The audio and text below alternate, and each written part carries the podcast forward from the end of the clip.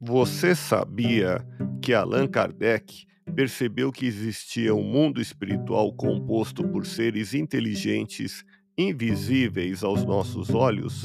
Esses seres eram os espíritos, que falavam que existia vida após a morte, que o importante é fazer o bem, praticar a caridade e que reencarnaremos muitas vezes até sermos seres de luz.